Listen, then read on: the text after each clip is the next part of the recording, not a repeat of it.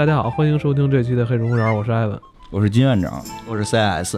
今天继续魔兽啊，咱们打副本。今天前两期一直都没怎么聊过这副本的事儿啊。其实副本可以说是魔兽世界也是一个很重要的一个核心的一个玩法。这在咱们之前玩的一些游戏里是没有遇到过的，没有涉及到这个抢怪的问题。因为反正之前很多呃那个韩国网游，包括国内的网游，就是哎你抢怪这块就是我的，我先来的，你你你跟我这我我我守着这儿呢是吧？他这没有，就是大家都可以打那个大团队副本。早期给咱们印象最深的是 MC 哈，其实我个人就是印象最深刻的是两个。一个是 MC，这是第一次进入到一个需要四十人协作，然后进行打 BOSS，而且那个时候其实特别逗的是，有许多很能好玩的打 BOSS 的方式。然后就刚开始我们全扫地嘛，那全是就是人死了之后，咵就拉起来接着打，就一直把 BOSS 耗死。就是像你可能一个 BOSS 需要打十几二十分钟，甚至我们曾经我记得忘了打哪个了，还剩五个人，最后然后就因为有一个骑士在后边一直扫地，最后又扫成。三十几个人，最后过了这个 BOSS，就是那个时候，其实打打这个副本的时候，其实还是挺有意思的，就是一直在这么去打，这是第一个。但是后来的话，其实就打比较多的，我其实就是打的，也可以说就是玩的最好的那个时时间段吧，其实是打火焰之地，就那个时候打凤凰，就是单人，其实那个时候法师因为有一个点点燃的那么一个。也不叫 bug 了，我们是合理利用游戏的机制，然后把这个点燃能叠到，我记得如果没记错的话，好像三十万还是二十几万一跳。我的 DPS 基本上那个全团除了我一个人以外，剩下人都看不见，就是这样的一个状态。然后当时我跟我一块玩的这个朋友们也都说，这个你打这个就直接他上天，咱在底下晃一晃就完了，就这样的一个状态。所以整个那个那几个副本是给我印象非非常深刻，就是很屌。我可能。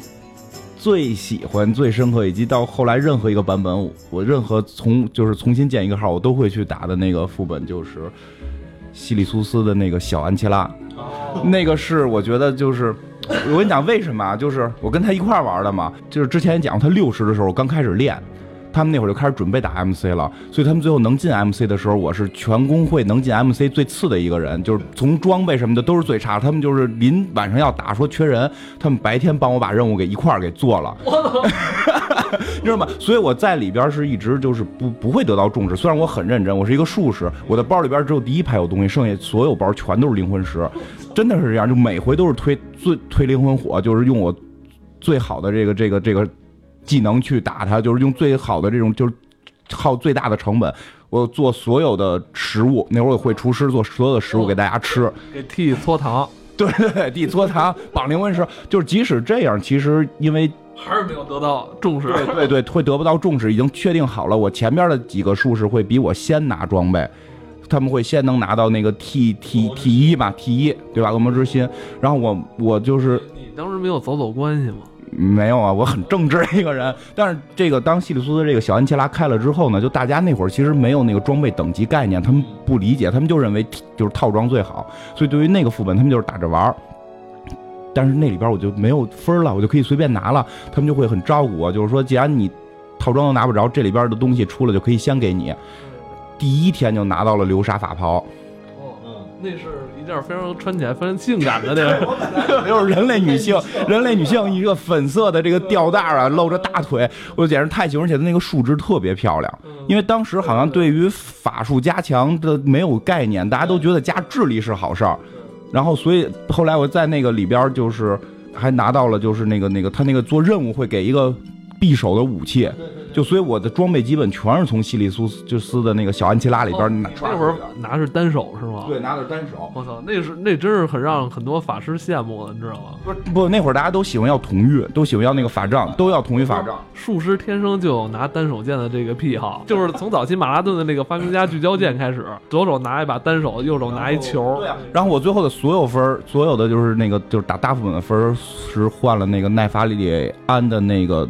头吧，就是能换一个单手的副手，所以，所以我当时好多法师都都跟都想跟术师抢他妈单手啊，都。就是我觉得他们抢抢嘛，因为我反正我也没地位，但是我就是明不明白，就包括后来我跟我因为那拿着特帅，后来我带我媳妇儿一块玩，我媳妇儿是一个很怪的人，就是对，就人家女孩玩都治疗，要不然站远了搓波，他不去，他就想离近了砍怪，而且他就想让怪打他，所以他只能玩 T，你明白吗？一个女孩玩 T 被好多人都是不接受的，所以他也拿到不到装备。他的最好的装备也是从小安琪拉出的那个盾，那个那个那个那个一个虫子壳的盾，就那个属性也特别好，但是。当时是没人认可小西里苏斯出，就是小小安吉拉出的东西，所以那个副本我特别喜欢。对，对安吉拉废墟，当时他出的那个等级应该是 T 一点五，对，是接近 T 二的，对，就有点像佐尔格拉布，就是他是从你直接去打 MC，你如果穿。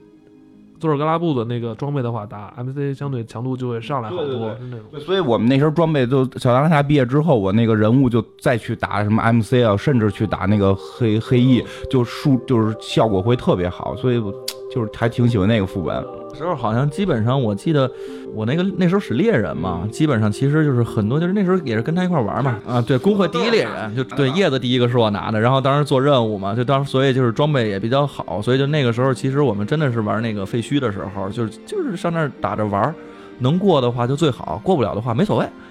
嗯，对，我们就是抱这么一个心态。是神殿吧？安吉拉神殿出猎人的那个，当时海蓝之刺吧？对，哎，那是弩还是枪？我忘了。老四好像是他，就是那个有一个大虫子。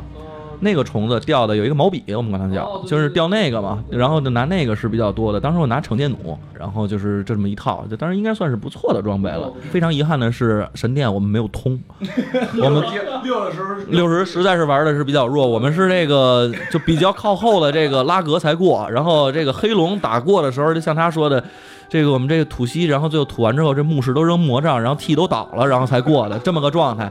然后后来还是跟人联合着去打安琪拉神庙，因为四十人真是太难凑了。然后打神庙的时候，我记得好像也只打到双子，就没再往后打。而且像那个维杜西斯什么，不是是叫维过了应该双子是过了。然后最后其实打到那个克苏恩的时候，我记得好像都没打，我都没见，我也没没没见过克苏恩。就进去之后，这什么呀？这激光一下全死了，就是这种感觉。然后废墟好像是全打过去了，然后再到往后的纳克萨马斯，我们就是就我。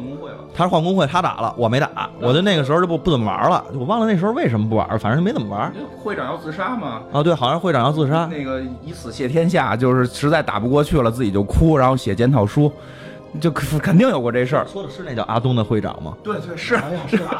是吧？没错吧？就是他是一个牧师，听听这，他 是一个他是一个牧师，就特别忏悔，觉得自己不对。我记得还有一个叫什么清什么的那个，就后来拿了那个成见的那个，他每天给大家上课啊，对，祥一太清每天给大家上课，给大家讲政治思想，然后一定要团结，一定要努力，一定要打副本，然后最后出了那个封建，他把封建拿完之后退工会，就。发生了各种这种团队副本里边那种稀奇搞怪的事情。退工会指定是杠 G Q U I T。你是不是也被人忽悠过？问说那个，哎，那个进工会就是打哪个命令能是说就是升级啊，还是怎么着？哎，你打这个，咵，谁谁谁退出工会，就是发生这种。你们刚才说安琪拉这个，你们都经历过，就是开门的那个阶段。有没有捐？捐肯定捐了呀，肯定捐了。我记得好像涨声望吧，涨特别多。因为我当时拿的那个猎人好像是给把斧子，我记得没错的。当时还拿那个单手斧，因为当时猎人还能就是双手双持，还挺帅的。我我肯定是是要玩命刷那个的，因为我在工会没地位。就我只能靠那些东西去提升。参与开门那天那个装潢了没有？没有，没赶上，没赶上。那天是没赶上。那天我们都不知道，不知道怎么就开了。因为那时候我们工会其实，在整个服务器里边，应该是排名可能倒数第二、三名的这么一个状状态啊，就是大概是这么一状态。但是后来其实，嗯，他去的那个工会是我们服务器第一，然后所以就打打了打了两周就不打了，就是跟不上。确实是，就跟不上他们那节奏是吧？他们当时反正我记得是挂龙头，然后拿金度的那个佐尔格拉布的有一个 buff，反正哈卡辛，然后反正拿几个状态，然后再去开荒 boss。当时他还给我讲，我没觉得说副本怎么怎么，就是因为他们你就开始打那个，我记得打的是那个纳克萨马斯里那个洛克塞布吧，就是开始先去练，练半天就看掉百分之三十左右的血就灭团，然后我觉得这有戏过嘛，然后就是工会老大就说这个差不多了。差不多了，然后现在咱们就走回城，把该挂东西都挂上，合计喝了，buff 拿全，回来真就一次过，就那工会那种整体性确实挺厉害的。这还是六十年代，对，再再往后就是七十年代了。七十年代，七十年代卡拉赞是吧？啊，对，七十年代卡拉赞是卡拉赞。那时候我们俩去台府了，也应该是一块儿是吧？一块儿一一块儿，然后他当时特别想要那匹午夜马，我记得那个那个是一个那我，但是我忘了那是一个二十人副本还是一个十人十人副本是吧？其实我比较擅长小人少人副本，就是十人、十五人这种副本，我打的会 能显示出你个人这些手法是吧？在小团队当凸显出来，也不是，可能因为好组人，我时间有限，就是确实工作上的时间有限。那时候我上学，你上班吧？我我也我也我也我也上班了，好像。我我后来上学了，我记得，我就就我他为游戏辞职了嘛。我后来上我后来上学了嘛。卡拉赞那会儿，卡拉赞那会儿，卡拉赞咱们算打的挺快的，我记得。对，卡拉赞应该算是当时在台服那个环境里边，咱们应该是最早进去的一波，然后也是最早也开门任务，也开门任务，然后也是最早过的那么一波。那个艾兰那个老狗有几颗牙，就是在那个副本，咱当时咱台服的翻译嘛，我忘了国服是怎么翻译的。不这么说呀？好像不。那狗是不是能听懂？我不知道啊。然后那个象棋那个副本象棋是我觉得做的最有意思的，单刷的时候象棋是最难的，反而。跟人嘛，然后你想跟人家那边打的话，人家那边全都是兵啊，什么马什么都有。我记得那里边还有我从来没当过那个里边最厉害的那是什么来着？是炮还是狙来的？国王吗？不是，不是国王是最厉害。反正我当过国王，国王好像基本上不怎么动会儿。然后那会儿我是个萨满，然后那个治疗嘛，就是我觉得我萨满治疗玩还好吧。但是那会儿玩到最后就是为打那么快嘛，所以装备也跟不上，到最后都到了就是我是一个治疗，我需要给人打绷带，就我包里装着各种绷带，然后就是我给人打绷带的时候，我可以自己回蓝嘛。然后就为了控蓝，就就一直这么干。没有那个时候，我觉得最逗的，因为咱们蓝装进的嘛，那个时候真的是就感觉是打副本第一次有那种就是耗尽所有的这种就是想法，对对对，就是那那种感觉。因为我记得当时特别清楚的是打那个机器人儿，一个是上绷带，再有一个是所有人必须得，因为我们都是德莱尼，当时练的时候德莱尼刚开，所有人上大陆祝福，那个玩的特别带劲那会儿，因为真的就让他说就是你。你要去把你职业的所有的技能全部发发挥出来，包括绷带，包括你的本身的种族天赋，所以还比较有意思。那个副本后来那个级别，我后来好像打的也没打到最后。那个级别我是打到最后了，但是我后来是回国服，又重新玩了血精灵，然后先去也是卡拉赞，因为国服那个当时经历了特别长漫长的一段时间更新，全是风暴前夕嘛，我记得叫。去的部落吧，我使的是牛头人的部落，我使牛头人德鲁伊，对对，牛头人德鲁伊，然后他就是那个会长，不是他会长，他后来变成那个打毒蛇神殿的时候的团长，然后这不带不带我去，我就哎呀。给他打电话，我说你为什么不带我去？你不带谁都可以。哎呀，这就义愤填膺的。就那天晚上，我给他讲工会，他终于做，他终于做工会会长。他想起他以前的那些日子了，你知道吗？我给他讲工会制度，我们要我们要平等，我们不能走后门。聊完之后，我终于知道了，因为当时 MC 的装备没分他 啊，梗在这儿。哎呦，对，毒蛇神殿，哎，我都记不太清毒蛇神殿。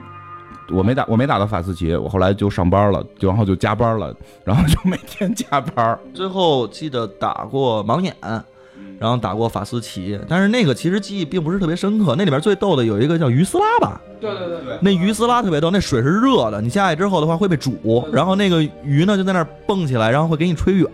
就感觉特别逗，然后反正那个 boss 是我感觉是特别好玩的一个，他一会儿出来钓鱼出来的嘛，你钓鱼的技能就应该是在那时候练起来，练得更更更娴熟了。对，那个鱼鱼斯拉那会儿我还在呢，就是我玩外域那阶段好像没有进过工会，就没进过工会，因为那会儿工作那会儿那会儿他妈工作特别忙，忙后来就真是跟不上了。但我记得挺有意思的是那会儿我开始使德鲁伊了嘛，就我觉得我还算玩的挺 OK 的。我记得特别清楚，有一次在打那个那个那张地图好玩。那张地图是我觉得外域比较出彩，就是我挺喜欢那种气氛的，就是那那个那个那叫什么来着？这张地图哦，对，赞加沼泽，他那个音乐音效也特棒。我记得特清楚的是，就打一个五人本的时候，我使的是德鲁伊嘛，然后治疗倒，治疗倒了，然后那些人就要跑，然后我就就还我还能打字，我也挺服的，说别跑。然后熊不是能给人拍晕吗？把当前扛的 BOSS 拍晕，然后起来把那个治疗复活给他上了一个激活，自己开了一个树皮，唱了一个宁静。然后这帮人血就缓过来，然后又再变回熊扛那个怪，然后那五个人就就剩下四个人就已经傻了，就 也没站起来是吧？那 人站起来，那个熊是谁啊？我呀，就就那四那四个人就就惊呆了。完了打完之后就都加好友，说你太牛逼了，就没见过能这么干的。就其实德鲁伊这么干还很正常啊，但是可能因为后来越多越来越多这种比较就是。之前没玩过的人进来就就没这么好手法。巨火那个那些小五人本的时候，其实来了好多新玩家，对对对他们没有经历过六十年代那些就是三大副本那种很很严苛的那种打法教育，你知道吧？跟人一块打的是那叫什么副本，就是虚空的那个，就那几个本儿。风暴要塞底下的那个嘛，生态船什么的，我打那个本就发现好多人就是刚打第一波怪，没打过，完呱唧退了。我操！我对于我来我都不太适应。我说这个 怎对，当年在那个什么黑上黑下的都死过去了，都是 上班就玩的少了嘛。然后工会会长就交给别人，我记得后来他还一直在玩，然后一直打到黑庙什么的。然后后来我回去又玩过几次，我我感触特别深的是，我再上线，就是因为之前我带他们一直打到了盲眼，应该是应该一直打到盲眼。然后我再上线跟他们再玩的时候，就是说缺 T，然后那个我我那会儿装备已经不行了嘛，然后我说我当个三 T 的也无所谓呗，然后我就还变成熊，然后就有几个原来跟我一块玩的人。就是以前的我的那个工会的下边的人就站到我旁边说，就是虽然你现在装备不行，但是我站在你旁边，我依然觉得安全。那是那几个女孩吧？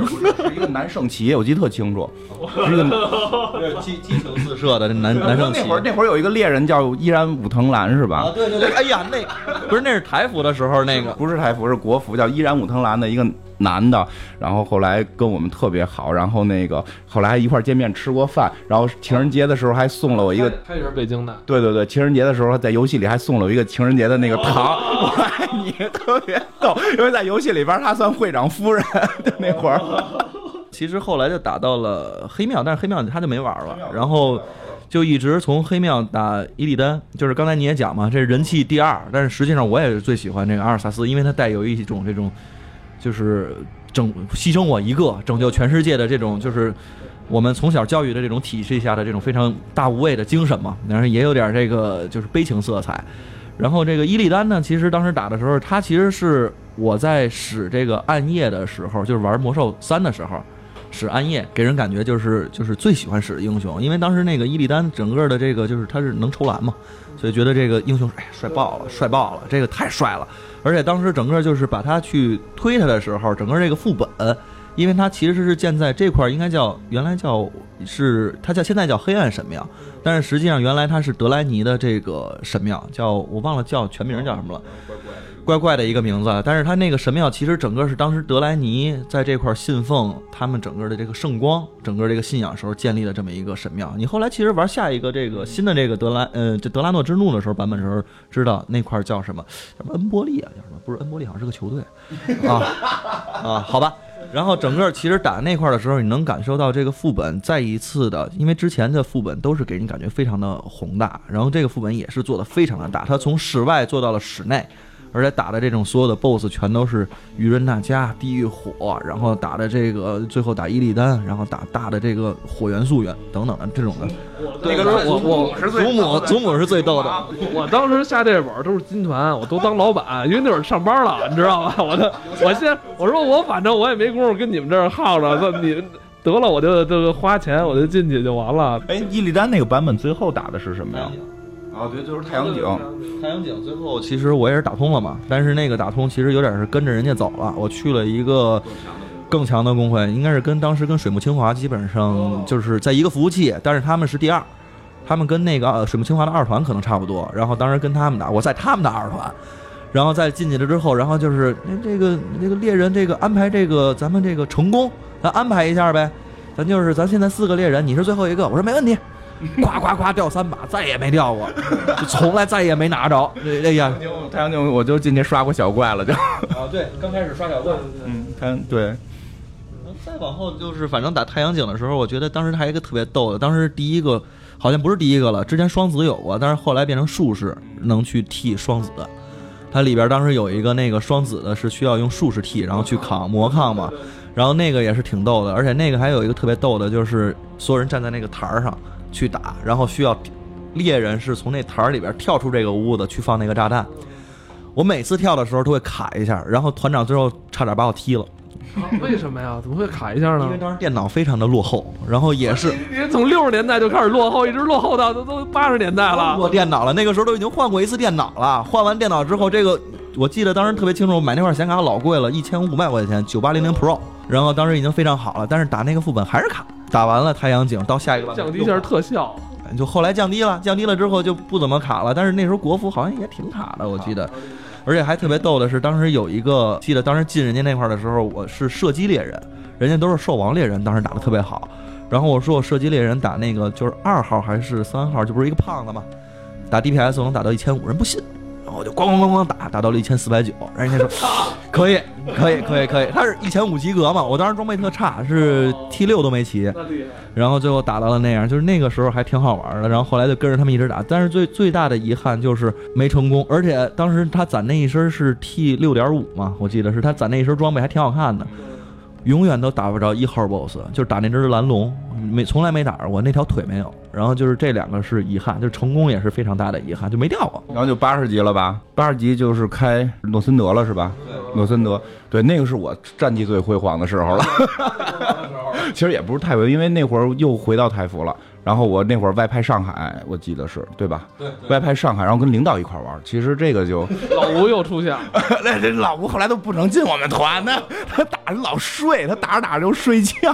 等会儿好像哎，海山他们那个是哪个级别来的？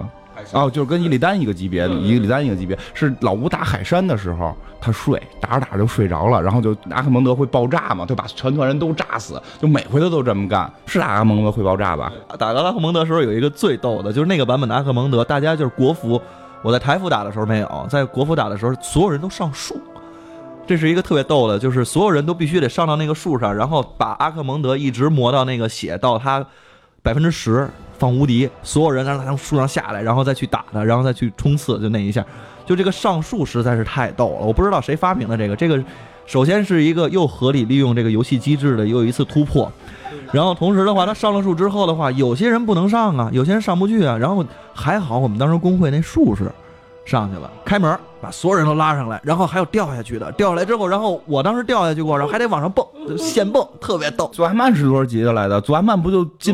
左左阿曼是去寒冰王座，就是有点像，就是你要去 MC 之前先做先打那个组合。那什么嘛，左阿曼是跳墙嘛，就开门之前就一堆人在咔咔咔往上跳，就平，我真不明白他平墙怎么能跳上去？是这样，他那个是说他这个从进副本之后的话，有一个限时开箱子。你在这个时间内，只要把这个副本打完的话，谁是谁不死？我记得是有一个，有一个那叫巴德吧，就是他在门口的那个，是他还是那个就是咱们那个印第安纳琼斯？他这里边叫什么来着？哈里森琼斯，还是他？然后是他们俩是谁不死？然后的话，他能给你开箱子，开出来那个箱子就特别好。我记得好像是这样，多少分钟特别短的时间，如果你能跳到墙上边去，然后你能用术士把人都拉进去，然后开不用开门就可以清一片怪。这样的话，时间就不算，就是等你再开门的时候，就少了好多怪，然后你时间不就节省了吗？所以会这么打吗？那会儿是七十级，好像是，那那是七十级的，对，八十级就就就开诺森德了。那会儿就去台服，跟跟领导一块玩了。哎，我记得我在上海的时候，天天加班到一点，我怎么会有功夫玩呢？想不起来了，我觉得有可能加班就是玩游戏，但是确实是跟领导玩。他后来他还跟我一块儿去的。其实你记忆混乱了，当时你那个电脑不好，不是因为你家里电脑不好，是公司的电脑太烂了。那会儿 那会儿其实打的最好的就是就是组的是十人本，不是二，因为那会儿副本可以分等，就是分人数了嘛，或者十人打或者二十人打，对吧？因为四十人确实太费劲了，二十五人二十五人跟十人，所以从那会儿开始就是我们打就就是。组二十五应该是组了一个十人比较精锐的小队一块儿去打，所以打的还比较快。比如说纳克萨马斯就很简单了，纳克萨马斯当时就是八十级纳克萨马斯是非常容易的，很快就通了。然后打那个北伐就是打那个竞技场，就就就打那个竞技场，那个是开了一周左右吧，我们就一周还是两周就拿到了那个成就码，就是一个人不死，一个人不死把那个。英雄难度给过，那会儿分英雄难度了吧？有有有，不是英雄难度，是那个英雄打法，还不是叫英雄难度。不不，那个时候是英雄难度了。那个奥杜雅就是叫乌杜尔，那个是那个什么？那个是英雄打法，那个是比如把机器人的核心打爆了之后，然后咱们去打。那个我没跟着你们去打，但是那个什么，那个就是你后来说那个大十字军的那块儿的时候，是他那个就是已经是英雄。对，已经我记得是能选英雄难度，然后进去之后，这个所有这个技能都不太一样，然后最后他掉一个那个特别好的箱子嘛。对，我们是那个英雄难度，好像一周还是两周，就在一个人都不死的时候就全通，就那个是，就是你全通那一次，就心里边会是那种就是感觉提起来就凉了一块，你明白吗？就是那种提心吊胆，因为就看那怪就剩百分之一血的是百分之二血的时候，就怕万一有一个人倒了，或者自己倒了，就估计会被开除，你明白吗？然后万一有人倒了会怎么样，就挺激动的。但那个本儿我记得当时特别难的，好像就是奥杜尔那大本儿。最主要难的就是那谁，最后一个尤克塞隆，然后当时还有一个特别难打的是米米龙，叫好像就国服叫米米伦吧，然后他那个救火，他那个难度，他那个高高难度的是那个救火，那个特别好玩，那个而且过的那个我后来过他那个救火那个难度模式都是在下一个版本回去打的时候，然后才能过，而且还挺难的。最逗的是，就是在台服玩完了再回国服，我在台服已经把就是那个阿尔萨斯都过了嘛，而且也是拿了阿尔萨斯的那个十人的全成就的那个龙，那个版本真的是国服隔了特长时间，特别长时间才不是他一个是换代理商，再有一个他就是反和谐，因为开的所有东西全是亡灵，全是骷髅，你让他就全都得糊上肉，而且最逗的是，好像是国服最后把辛德拉鸠萨那个模型，他不是是一个骨头龙嘛？是不是也变成了一个有肉的龙，蓝龙变成了蓝龙，就变成了他原来的那个样子。他其实他已经死了，然后他被那个谁阿尔萨斯复活的嘛。对，然后对，然后我们再回国服玩，其实就特逗了。他重新从纳克萨马斯开始打嘛，然后我们都傻了，就你们不会玩吗？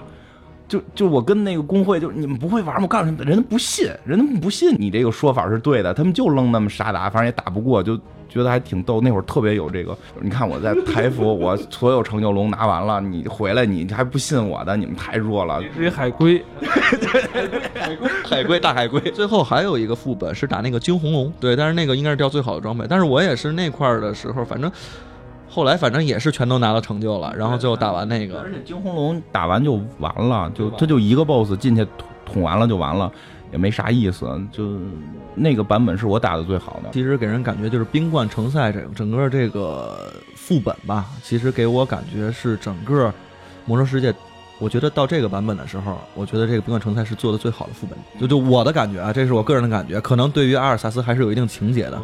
不能说是对阿尔萨斯的情节，因为我对他没什么情情节，但是但是我也觉得挺好的，原因是还是那句话，怎么用游戏讲故事。打那个小萨鲁法尔的时候，那个故事真的挺感人的。对，你就就哎呀，我不知道大家就就玩过的会感觉到，因为它不是说一个任务的一堆文字说明，是你在战斗过程中以及战斗结束，然后你开装备这个过程中，它那个实时交互的那些 NPC 会去说话，会去会去进行的这个这个一场演出也好，说是什么也好，真的是说他是。我其实一个是说他就死的很英勇，再有一个的话，你想让这个老父亲通过，就是那个谁瓦王说的嘛，所以就当时给你感觉，我也是感觉那块其实是挺感人的，而且他那个主要是你前一关刚跟兽人对打完，对吧？前一个 BOSS 是跟兽人对打，对，而且它整个就是当时这个副本在设计的时候，它其实这个故事线穿的特别好。你整个到这个冰冠城赛之前，你首先还要去经历瓦王他们那个角斗士三人组，回到那个幽暗城。反正因为当时玩的是联盟嘛，然后回到幽暗城，然后那边是风行者跟是应该跟萨尔吧，还是跟谁？然后也是回到幽暗城，然后去打抢幽暗城，然后就是夺回幽暗城，然后又回到这边来，然后而且特别逗的是，这里边还有一个小的东西。为什么说这副本我觉得做特好？他当时还有两个小副本，那两个小副本，部落跟联盟都会有一个情节，是一边是席尔瓦纳斯，一边是吉安娜。去看这个双之哀伤，然后去也不是抢双之哀伤，就是去找巫妖王，就去找这个阿尔萨斯。而且这两个人呢，其实在整个的这个故事里边，其实跟他都有一腿。吉安娜当时给人感觉就是，哎呀，初恋嘛的那种感觉，就是一直在追着他，然后最后又让他追着打。反正就是当时整个感觉这个故事线一直穿下来，到最后其实阿尔萨斯倒地，然后他爸又出来，这个老国王抱着他，然后他说结束了。就是那种感觉，说一定要有一个人守护诺森德，守护整个的这个管理这个天灾。就这一块的时候，整个这个故事给你感觉结束了，好像叫佛塔根博亚约吧？不是说这这个责任由我来承担，丫把装备黑了。对 对对，要把装备给黑了。你 看那段那段那个过场过场动画的时候，我就老在想，我说这次怎么没讲好剧情，他就是想拿装备。不过你不过你说起来，其实魔兽有好多做的很好的东西，后来断掉了，就是那个灰烬使者吧。就现在他不是在那个福丁手里拿着吗？就是咱们打那个阿尔萨斯的时候，就福丁会出来拿那个刀砍他吗？我不确定。当初说六十级的时候，如果拿到污染的那个灰烬使者，据说是有特效动画进那个血，我不确定这件事啊。据说进血色会有特效动画，是这样，他你拿的那把是被污染的灰烬使者，灰烬使者需要，嗯当时你是回血色的时候，它是有一个特定的过场，因为那把剑就是我们就是灰烬使者的这个使用者叫呃，应该叫莫格莱尼家族，就是他爸是亚历山大莫格莱尼嘛，好像是，然后他的那个有两个儿子。一个儿子就是后来我们其实看这个黑风要塞，就是死亡骑士的这个领导人，就是他一个儿子，他其实是最后把这个灰烬使者重新净化过的。然后另外的一个儿子，其实就在血色十字军的那个儿子，那个儿子是被就是被不是呃不是他他是狗男女的之一吗？我忘了，就是他其实是被他是被斯坦索姆里边，我们就是去讲那个在血色区，他不是有一个那个大主教叫达达索汗啊，叫什么复活吧？呃，就是可能是那个人。然后他他其实是他另外一个儿子，所以你拿那把剑进去的时候，那把剑是有特性，就是能看都是绿字儿吧，好像是说。据说是这样，我没见过，因为我没拿过那把剑。据说是桌面那把剑进入血色那个副本的时候，那些人就不会攻击你，而且会给你跪下，你砍不了了，因为他们好像都是绿字儿。然后进去之后会有动画，然后就不是那种 CG 动画，就是就是他们特效会变，然后会说一些话，然后就就是感觉上那把剑，如果你拿着之后是能净化的，但今那本还怎么打呀？那本不打打不了了，你你你拿你已经拿着最好的装备了，你进进血色你怎么会还能干干架没意义吗？传说啊，因为我没见过，但是这把剑的任务线后来断了，就变成福丁给黑了。福丁自个儿拿着这个美美的不行，然后 逮谁砍谁，有点跟公爵那那意思似的，就他把那个那个帽子给黑了嘛。我现在一想起他当时那个台词，我就是 还是我来吧，还是我来吧。就是其实寒冰王座其实后来新开这个地图还真是挺好玩的，而且它加入了很多。呃，NPC 里边加了很多那个新的种族，包括像有一些北欧神话的一些东西，是吧？其实是根据北欧神话来的，这个是肯定。但是实际上，维库人人他们这个里边设定人类是维库人血肉诅咒后的产物，是畸形产物。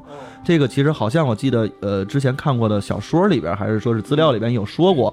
还有一个特别逗的地方，就是这里边还有一个副本，就是那个是一个五人副本，叫佐尔德拉克。这个是另外的一波巨魔。其实巨魔发现在这个整个世界上哪儿都有，他们其实是也是整个的一个大的这个帝国遗留下来的。这个是在整个北边，应该是阿曼尼帝国的一个分支，好像如果没记错的。然后他们留在这边。巨魔其实是这个整个这个真正的主人，当时就是整个变成赞达拉大部大帝国嘛，然后他们分的哪儿都有。没开巨魔的那个小本儿，一直大家盼着再开个巨魔小本儿吗？当时有一同学练的是这巨魔的，说你们家操每次都得打一次这个巨魔，到底是什么意思我？说这我想起来，好像是是是你那同学吧，就是他打那个，不记得是不是他了，就是是一个巨魔，就是常年玩巨魔的人打那个祖阿曼，对，打祖阿曼的时候打到最后祖金。就是说这个是巨魔英雄，我绝不打，然后就退团如实回城。但是左尔金其实是挺有故事的。左尔金其实如果你要嗯玩魔兽二的时候，魔兽争霸二的时候，如果你比较注关注的话，它里边的那个巨魔战士就叫左尔金，这确实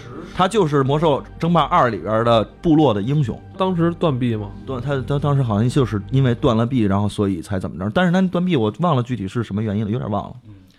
反正他确实是一个巨魔的这么一个英雄嘛。我觉得好像那会儿史部落巨练巨魔的也少，对吧？因为他那朋友是巨魔嘛，然后每回打祖阿曼的时候，突然就是大家骑着骑马，突然就停了。我操，这有一怪哦，不是，这是咱们自己同伴。不是在部落里边选猎人就是都是那个巨魔，但是猎人也不是特别多。巨魔好像很罕见，在里边看巨魔就想打。其实我当玩到下一个版本的时候，比较想去更加专注玩这游戏的时候，就当时其实就看到很多冲榜的，就是冲 DPS 榜，开始知道有这个东西了，WOL 也好或者什么也好，巨魔法师特别多，因为他种族天赋特别厉害。对，它有一个那个加速的那对，个它有一个小嗜血，所以那个就是非常厉害。就大家冲榜最后全都改到那个，因为种族天赋，真的不是因为长相，可能。除了那个血精灵，就巨魔是部落能看的了吧？其实牛头人还是很憨厚的。一个朴实，就看见大草原有想跑的冲动。内内心很奔放。就因为我喜欢使女号嘛，我喜欢使人妖号，所以就巨魔还女巨魔我还能接受。秃头女兽人是实在是不是巨魔的身材还是不错还可以的。来，这这咱八十级了啊，升级了。你们觉得他是有什么用意，又把巨龙这条线又恢复过来？嗯，其实这个是以完全沿着他自己的故事线的，整个奈法里安就应该封掉了。哎，是奈法利奥斯利奥斯，他其实已经封掉了，他其实受到了上古邪神的蛊惑。这又是一个特别本身是挺憨厚的那么一个人，然后后来被人蛊惑了，蛊惑了之后的话，他整个心灵都被腐化了，然后所以的话，他就是已经疯了。然后他整个其实这个整个守护巨龙里边，除了他疯了以外，他其实在很久很久之前跟巨龙已经打过一场内战了。当时还有这个小说里边，如果大家看的话，知道有一个叫巨龙之魂，后来叫恶魔之魂的这么一个盘子。这盘子里边就是注入了这个五龙的这个力量，然后可以去控制龙啊，去可以去去去去击败龙啊什么的，就这么的一个东西。他其实把这条线重新翻出来了，跟上古邪神还是有关系。我们当打这个下一个版本的时候，其实也发现整个巨龙之魂那个副本里边就充斥着所有这种古神。我忘了恩佐斯具体出没出来了。我这个因为台服的翻译跟国服的翻译是有点不太一样的，所以我有点记不得当时那个具体打的哪个 BOSS 了。但是的话，就是里边有很多的这种这个叫无面者，嗯，然后还有这种腐化的叫目光龙，就整个目光的这个邪教全都兴起了。然后所以当时整个。它是围绕这么一条线，就是奈法里里奥斯疯了，然后开始跟上古邪神，然后联手，去去想改变艾泽拉斯，重夺艾泽拉斯的这个主控权。其实古龙对于艾泽拉斯来说本身是守护者，他们其实没有一种信奉，他们其实就是曾经兴兴盛过，后来慢慢的衰落了，他们就是族群比较少。但是其实整个的这个上古邪神的的确确是上古的这几大邪神克苏恩，然后恩佐斯，还有这个尤格塞隆，其实还应该还有煞。他们其实就是几大上古邪神，他们其实是需要人们来去信奉的。对，因为暴雪在设计克苏恩的时候，他好像就是摄取的这个克苏鲁小说这个体系里边的这个邪神的文化，他给嫁接到这儿了。对对对，他其实吸吸纳了很多的这种西方的这种，就是比较能抄，抄了很多。其实我们看到里边所有的这种人物的名字，包括人物的这个就是背景故事，然后包括神。哈里森·琼斯，然后去打这个北边的时候，其实打那个雷神索尔，就整个北欧神话这全都过来了。它其实跟这些东西都息息相关。但是整个其实这个我们说大灾变这个版本，其实最主要就是围绕这么一个上古邪神把奈法里奥，然后其实妖化了、魔化了，然后之后产生了一系列的故事。上古邪神控制的像拉格纳罗斯啊，然后奥拉基尔啊，就等等等控制的这些人，哎，是不是有奥拉基尔？我忘了。那个是风领主嘛，然后就是控制的这几个就是相应的这种元素领主啊，包括大地之母，然后还有这个水元素，是奈普鲁斯，然后就等于控制的这些，这全都是你们萨满比较信奉的。对，控制吧，就是蛊惑吧，应该算是，对，应该是蛊惑。整个整个大灾变这个版本，就是我们会看到所有的这个元素领主回归，然后就刚才我讲的这些，其实全都是相应的，无论是他是最后的呃 BOSS 也好，还是说他是一个非常重要的 NPC 也好。还是说什么呀？最后其实就打到了这个火焰之地嘛，打拉格。整个那块儿的时候，就是给我记忆最深刻。上天打凤凰，打打打那个魔化版的范达尔路盔，然后打拉格纳罗斯，整个这么一个副本。然后再往后，其实就是打到巨龙之魂了。但是那个版本你还在玩吗？巨龙之魂其实我打了，我中间等于是有一段没打。后来巨龙之魂打不就上上天仙鳞片吗？啊，对，那那个那个我还是打了的。那个我记得我们当时打的时候，我跟着台服的一个十人团，而且打的应该是算是相对比较快的，挺快的。那个应该版本还没被削弱，就是那个整个那个，它不是暴雪都是这样，把难度先架得很高，你如果过不了的话，它慢慢给你降低。但是比如给你提供 buff 也好，我们是还没有 buff 的时候就把那个给打掉了。当时是英雄模式，挺快。这个版本其实提前说一句，七十级的那会儿。网上盛传过一份号称是泄密的这个暴雪十年计划，十年计划，当时觉得全是胡说八道，结果发展发现基本上是按照那个没有变化。就魔兽这款游戏，暴雪不是拍脑门做了就完事儿了，他是真做了一个十年的计划。包括当时大家认为在那个计划里边一定不会再出现的那个那个那个恶魔猎手。最后这个版本就是今年要上的这个版本，已经确定还是会有，包括熊猫人。当时说因为可能中国国情的问题，不太可能上了，因为就是因为你里边要打要杀熊猫，就这个行为会不会被引起中国老百姓的这种这种这种气氛嘛？但是最后他还是后来去上了，真的是有这条线一直在走的，不是线实际基本定好的。嗯，当然会有一些调整，我不知道现在还能不能翻出那个计划，比如说年年限可能会变，就比如他是计划这年的那。有一些变化，但基本上是按照他那个思路做的，而且包括龙这种形象，实际上是做这种中土游戏里边比较吃香的，他不可能让这个形象长期不回归，对吧？他第一六十集的时候就是以龙这个形象屠龙的这种感受，奥尼克西亚公主和奈法里安这个成为最最著名的这么两个人物，对吧？他绝对比后来的那个。上古邪神更火，对吧？印象更深刻，包括六十级打红龙，就就印印象更深刻，所以他经历了七十级的这种外遇的这种精灵，实际上那会儿稍微有点就是没有找到一个点，但那会儿他还正在兴头上呢，对吧？其实外遇很大程度是有就是有有一咱往上撑着。他之前打的都是什么法斯奇那种，就是那那个纳迦，实际这些东西就并本身这种形象在人们心目中有点边缘化。然后他后来打那个亡灵，这是一个主线剧情嘛，他再回归到龙，其实是很正常的。回归了很多人物，比如奈法里安，那个奥尼克西亚，对吧？都回归了。拉格内罗斯，你没发现他的人物是回归了六十级的那些人物？对，很多都是回归了。会回了回归很多六十级的人物，让人会会有特别强的代入感。而且六十级那个大坑就是奈法里安他爸终于出现了，就是其实让很多人是很振奋的。所以那个版本其实还比较成功。坦白来讲，我觉得就是你刚才讲，它中间其实断过，就巨龙那场，其实没没没没断过。就是在外域的时候，我们当然打过一些，不是目光龙，是虚空龙。啊，对，虚空龙是奈法里安的蛋下在了那边，受到了虚空能量腐化，然后变成了一个新的种族。然后当时还打过那个就是相应的 BOSS 什，么的，还还专门刷一虚空龙的那个坐骑呢，那个是当时最漂亮的。的媳妇儿吧？对。后来他是就是他把这个龙母了，他后来把这个件事儿交给龙母继续负责了。然后最后就产生了虚空龙，包括后来他还研究出来更牛的这个这奈法里安这个一家子，奈法里奥他们一家子好像特别喜欢研究多彩龙，就是那个那个那叫那个那叫什么多彩龙，当时打的那个就是老出出出反正出多彩鳞片嘛。啊多彩鳞片的那个，然后打那个什么，后来打虚空龙，然后打目光龙，然后包括惊鸿龙，其实都是有点特别喜欢杂交，而且对对，就是喜欢杂交。然后先是人，先是龙干龙，后来不行了，就是直接来基因，弄科学家，对吧？哎，那个那个副本我印象最深，有一瞎子龙，啊对对吧瞎子龙有一瞎子龙，就是那个85级黑翼线窟。黑翼线窟，反正台服这也是台服翻译，就黑翼线窟里边就是除了打那个奥尼克西亚复活了那个版本和奈法里安以外，然后之前还有一个瞎子龙，那瞎子龙是挺逗，那是音波龙嘛，当时我们管它叫。敲一敲钟，它就能能傻一下。你敲一敲锣就傻一下。那个版本我就跟他不在一块儿了，我是回了找了，就是原来咱俩那公司的一群人打，就简直是痛苦无比。有一个号称我手法特别好的这个法师，号称这个？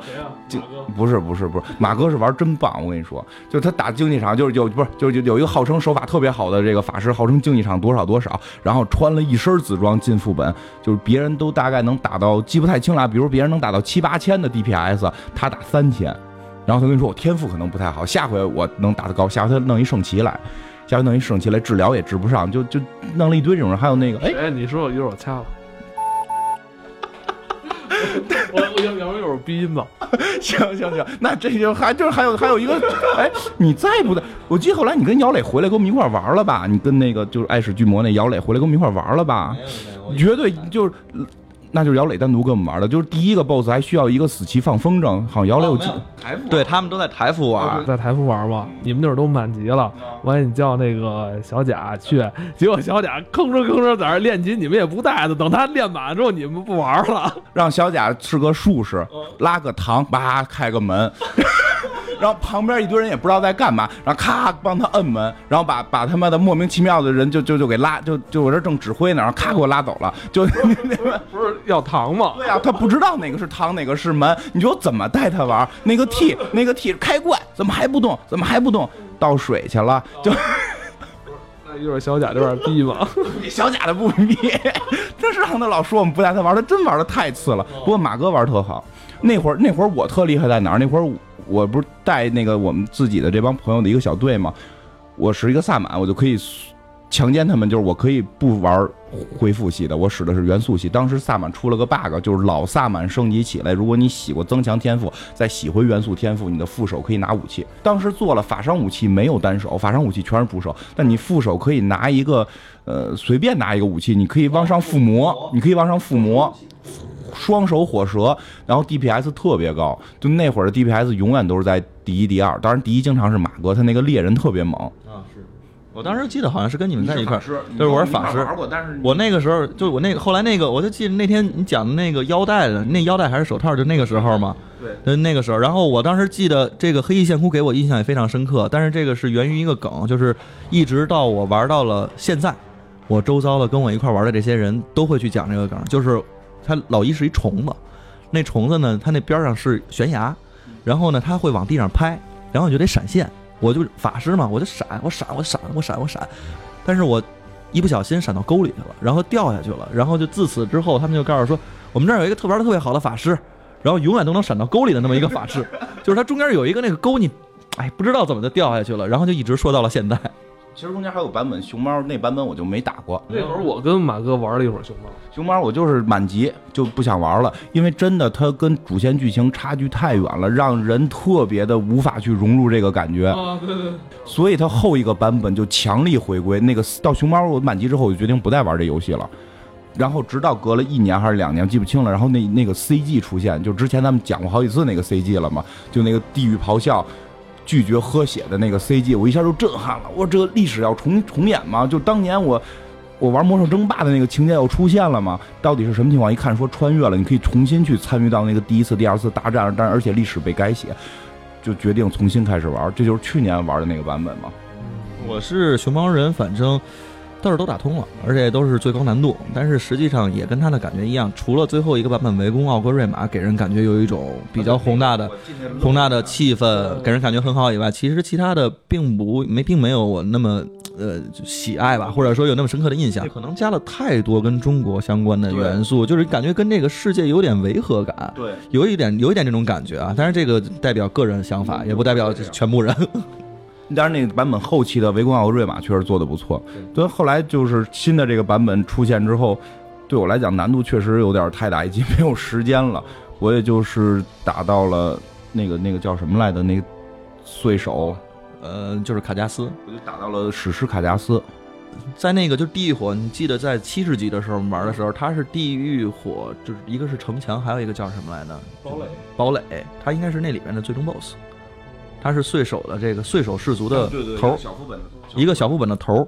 然后呢，他们整个这族就全都是把胳膊砍了之后变成刀嘛，然后就挺逗的，挺猛的，对，这真是挺。然后我那块那块是那那个副本，反正是全都通了。然后后边其实我觉得这个版本就一百级的这个版本就是比较好玩的，其实是一直玩到了后边打这个，呃，就打这个这个地狱火堡垒。就是新的这个地狱火堡垒，整个这里边的这一系列的，这是也是很多你其实已经以前看到过的这个人物，然后还有就是你嗯，就是他们的新的这些人物又都出来了。比如说我们看到的这个之前的马洛纳斯，就是之前那个大的胖子，地狱的这个胖子，就是叫恶魔领主吧，好像叫叫地狱领主，他又出现了深渊领主，对对对。然后后来的话，还有到这个打这个阿克蒙德。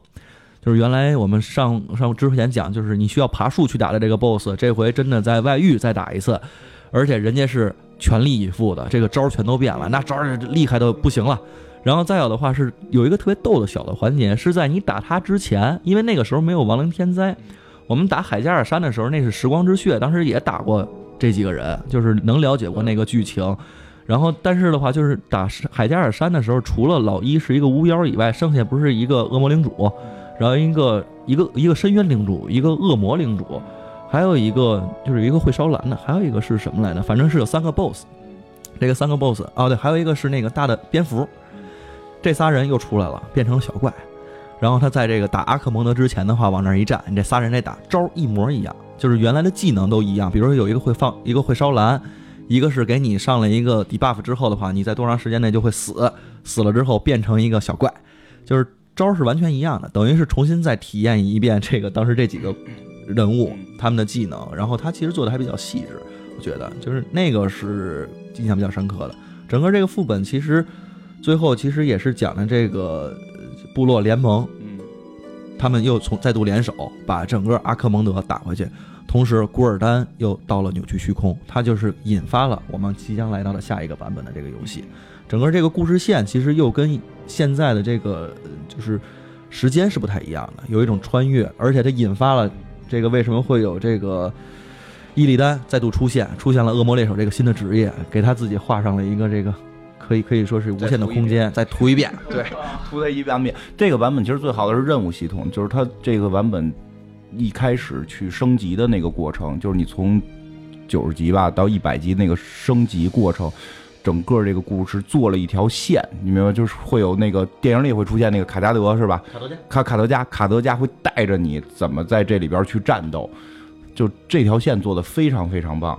就我觉得这任务线是它这个版本最漂亮的地方。其实这个副本给你的感觉的话，就是你还是在去跟一股这个咱们刚才讲外星人，就是在跟他们其实那种原始的力量进行抗衡。同时的话，最终也是引到了说就是燃烧军团再度的这个来临。就刚开始他整个这个前几个副本都是跟这个比较原始的兽人再去打呀，然后再去怎么样的。后来的话，其实就还是跟燃烧军团直接面对面，然后进行对攻。然后里边也会有各种好玩的一些新的 BOSS 的打法，就比如说它里边有一个这个那个那个废那叫什么来着？就是那叫废水公司啊，还是叫风险投资公司？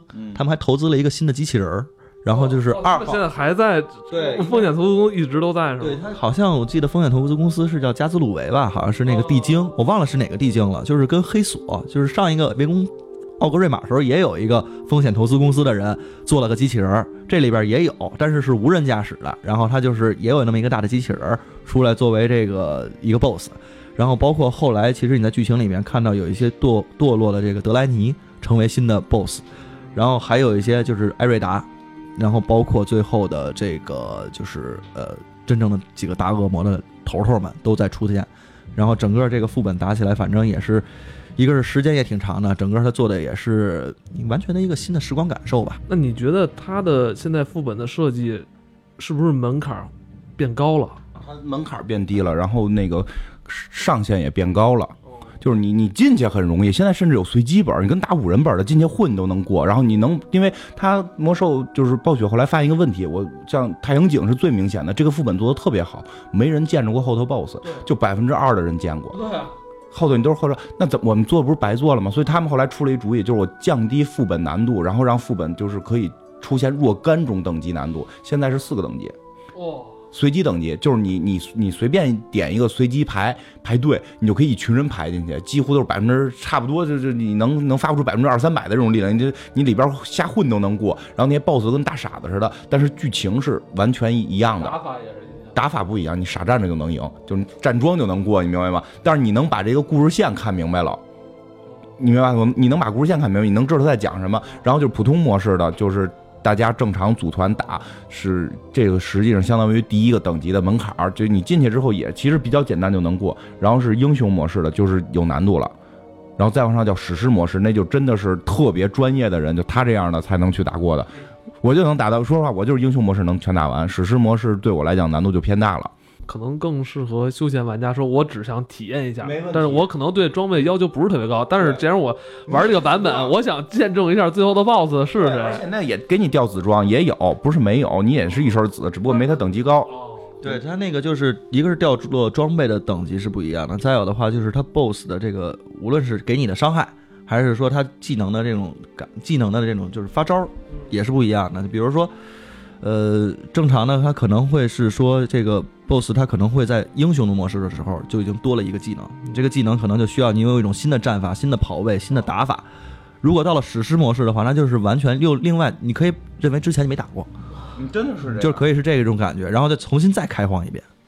就是你那个，我记得就是英雄模式那个卡斯，我们最后都是秒过了嘛，然后史诗模式到那是秒死，真真的是那样，而且就是，而且还有一个就是，我想怎么说，就是比如随机模式或者普通模式，随机模式吧，你只要进去你就可以玩，你甚至都没有工会，你不需要有工会，你不需要有工会你就可以过，你也不需要认识任何人，就其实满足了很多人单机玩这个游戏的乐趣。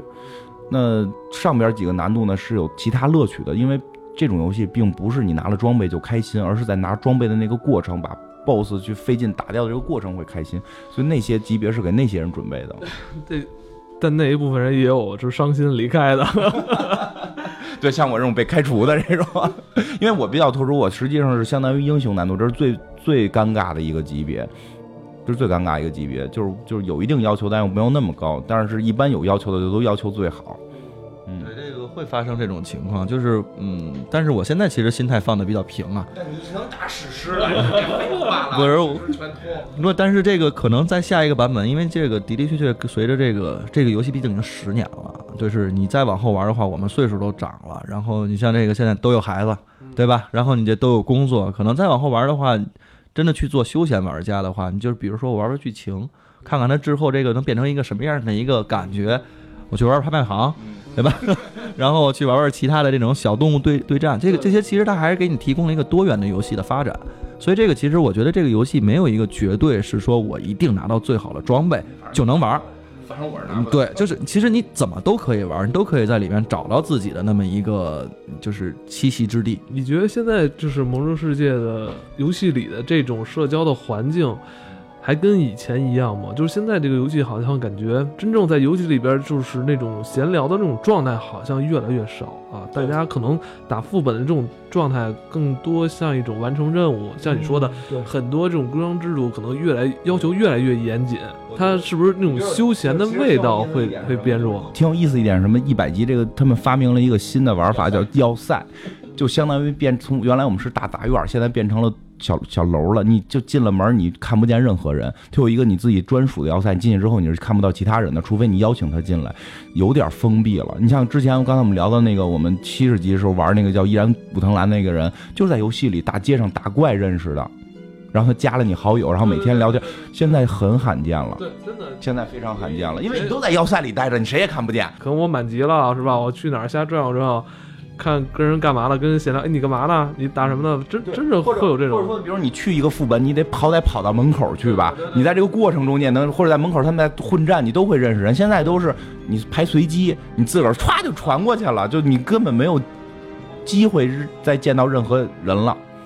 真的是这样可能是在玩法上玩这个游戏，可能越来越的方便了，对，但可能就有点像咱们国产网游那种自动寻境这种东西，是吧？它是的确是方便了，但它减弱了一些我在自己跑地图时一些乐趣它那个位面系统，它技术很厉害，在这儿，就咱俩都在同一张地图，但咱俩如果玩的进度不一样，咱俩看到的世界不一样，但我我看不见你。就在七十级地狱火半岛这块儿，就印象特别深。有一些这种位面的运用，这种运用其实也让很多人，但是它不会抢怪了嘛，但是确实会让这种交流变少。随着这个时间，就是大家对于魔兽的这个文化，其实它的喜爱其实是没有减弱的。虽然这个就我们刚才讲社交层面的话，它给你提供的更多方面的途径，导致你这个社交可能变变变少。我觉得，因为我身边还是有很多朋友在玩，包括为什么打副本打那么多呢？其实他们其实还是有很强的这种就是社交的这种圈子，也都还在。它就是变成有圈子文化，你其实需不需要在大街上认识那么多人，不是特别重要了。这种像我这种一直飘在外头的，就已经很难再找着合适，必须你就认识一个人再进去，确实有点难了。这真是有点就像一片真的大陆一样。以前我们可能都是探险或航海过来，发现这片大陆，完了，一开始在这这片大陆上，可能我们没有什么太多朋友，这时候可能就需要我们自身这种去社交啊，去建立自己的这种的这种圈子。可能咱们那会儿更多是玩的是这种状态，可能到现在这个游戏的环境。这种社交环境越来越成熟了，更多是加强的，就是说这个小圈子、小群体范围的，像你刚才说，可能要塞是不是我其他朋友能进来吗？能进来，社交网络的发达，伴随着它其实可能对于这些的功能的需求并没有那么强了。你像我们现在其实，比如说真的玩游戏的这帮人也会去有 Q 群啊、微信群啊等等这种的东西。大家其实社交的话是在那个层面，在这游戏里边真的是进入这个角色之后，大家就是进去有点有的时候其实有点心里不太舒服的，就是像打工一样，像上班一样，进之后就是打副本。这这个这个其实是存在的一些心理的。然后，但是这个。慢慢的吧，也期望它其实以后，其实在做下一个版本的时候，是不是可以去新加一些这种更好玩的玩法？其实挺期待的。帮，下版本找你去。嗯，也可以，可以，可以，来来来来来，我们随时欢迎，这边一大堆人呢。应该在今年吧，会开一个新的版本，有什么期待吗？说说。哦，这个期待非常大，就是他新开了一个职业，就是这个魔兽每一个版本再去发。说到这儿，他妈有点，这真像广告，硬硬广。哎呀，这个我突然觉得我收钱了那种感觉。这都让人去台服了。哎呀，对，这这台服台服。然后其实就是新开了一个职业，恶魔猎手嘛。这个我觉得是大家最大的一个期待。我们之前看到过所有的这种，就是现在能看到的这种试玩体验上面的话，觉得这个职业两段蹦，不是一段了，两段。然后它还会有一些比较炫酷的武器，而它的装备也全都是完全不一样的了。那个人物造型也非常的帅，现在只有血精灵跟暗夜精灵可以选，这些是已知道的信息。当然，我相信可能现在有人玩测试服了已经。然后那还会有一些的话是说它全新开了整个这个剧情，剧情的话其实是还是跟古尔丹，然后继续战斗，会不会出现像？呃，也许萨格拉斯不会出来，但是可能会出现一些新的，在以往魔兽历史上非常知名的人物。除了伊利丹出来是肯定的了，还是不是还会出来一些其他的？比如说艾萨拉女士，这个现在是没有出来的。对，然后比如说的王就女王，然后她也没出来过。对，然后她她会不会出来？不知道。然后的话，古尔丹肯定会出来，会不会出来？这个因为之前是打过吉尔加丹的了，这回会不会还有吉尔加丹出来？也不太清楚。因为阿克蒙德现在是在这条时间线上也死了，真可怜，就是让人反复的虐。然后，但是他会不会就是这个这个他这个这个叫什么来着？吉尔加丹会不会出来？不知道。然后还会有一些其实比较期待的一些新的这种元素，就是比如说他现在所有的武器，虽然我不知道现在最后改的是掉落了，还是说是可以通过系统去拿了。成武，就比如说像我们刚才讲的灰烬使者，然后这些都会变成可以被时装的一些武器，包括法师，每一个职业都会有一个自己专属的武器。成武，这个其实都是比较期待的，都是可以有一个呃玩的这种动因可以放进去的，可以让你去吸引去玩的。对我觉得这个是比较期待的一件事情。就刚才说了，七十级的时候被泄密过一份暴雪的那个计划书嘛。嗯，在那个计划书里，其实最后两个版本已经发生偏差了。它应该是在熊猫之后的那个版本，应该是叫那个燃烧进攻，反正就是就是跟燃烧军团决战，然后魔兽世界这个游戏就十年结束，就是原计划是这样。但现在呢，它来了一时间线穿越重启嘛，它所以其实我更期待的是希望这个游戏别结束，就是至少我隔一年还能让我玩几个月。我可能说不能一直去玩下去，至少新开我会进去玩一个，因为。觉得游戏很不错，我可能更担心的是怕他真的计划做到头了，后边没有了。就是我是希望他能一直去出，我会一直去玩。因为如果你想等暴雪一个游戏太难了，尤其大菠萝二到大菠萝三，从从年少无知等到已经是孩子他爹才见着。嗯，你刚才讲这个，我其实也非常有感触，就是非常喜欢魔兽。其实并不是这款游戏，是整个它的这个文化，它的整个的这给你带来的一个故事。所有的东西其实都是非常吸引你的，它的漫画、它的小说、它的游戏，然后包括我们以前玩过的所有游戏。它如果真的是十年计划是真的话，它结束了的话，那它会有什么新的东西来代替这个东西？对，但是不是说其他的游戏？我说的是说这个文化怎么能继续延续？应该是挺重要的一件事。最后一个版本没按十年计划做嘛？用户量已经很少了。我现在不知道具体的数字，但是知道跟这个每个新版本更新，跟每到每个版本末，它这个人员浮动非常大，所以的话，现在其实就应该是一个低谷。但是之后会不会因为一个版本，然后再回到原来的这个盛世，不知道。但是他当有一天暴雪决定把这个游戏掐掉的时候，他会用什么样的东西来继续魔兽的这个文化？这个其实既既是一个说心里非常大的这个担心，也是一个非常大的期待。